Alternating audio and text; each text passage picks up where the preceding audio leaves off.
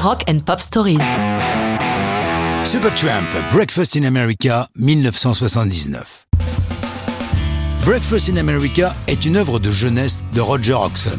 Il n'est en effet qu'un adolescent boutonneux, non je ne l'ai pas connu à cette époque mais tous les adolescents sont boutonneux, jeune anglais qui a en lui le fameux rêve américain. Il veut aller là-bas et devenir riche et célèbre. C'est d'une certaine manière une chanson prophétique.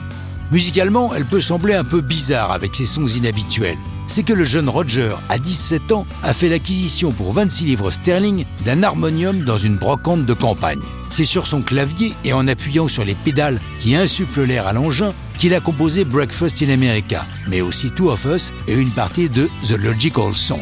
Mais revenons à Breakfast. Si certaines phrases de la chanson peuvent paraître un peu bizarres, c'est que le jeune Oxon procède souvent comme ses idoles, les Beatles, et écrit des paroles avec tout ce qui lui passe par la tête, même si la logique n'en est pas forcément évidente. C'est d'ailleurs le succès des Beatles aux États-Unis qui a fortement influencé le jeune homme pour aller à son tour en Californie admirer les jolies filles sur la plage, vœu qu'il réalisera dès 1973 en s'installant sur le rivage du Pacifique.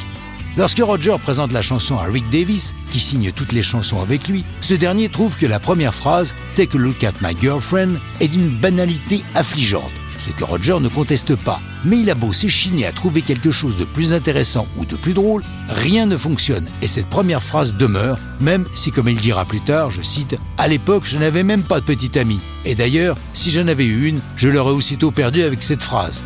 En effet, l'ensemble de la phrase est Take a look at my girlfriend, cause she's the only one I've got. En gros, regarde ma petite amie, c'est la seule que j'ai pu avoir. Ce qui ne sonne effectivement pas comme une déclaration d'amour. Breakfast in America va donner son nom au nouvel album après un autre conflit avec Rick qui n'en voulait pas. Il était si peu enthousiaste sur la qualité de l'album qu'il paria 100 dollars avec Bob le batteur que le disque ne marcherait pas. Inutile d'ajouter qu'il a perdu ses 100 dollars, mais gagné des milliers de fois plus, car Breakfast in America est un succès phénoménal, dépassant toutes leurs espérances et se vendant à plus de 20 millions d'exemplaires.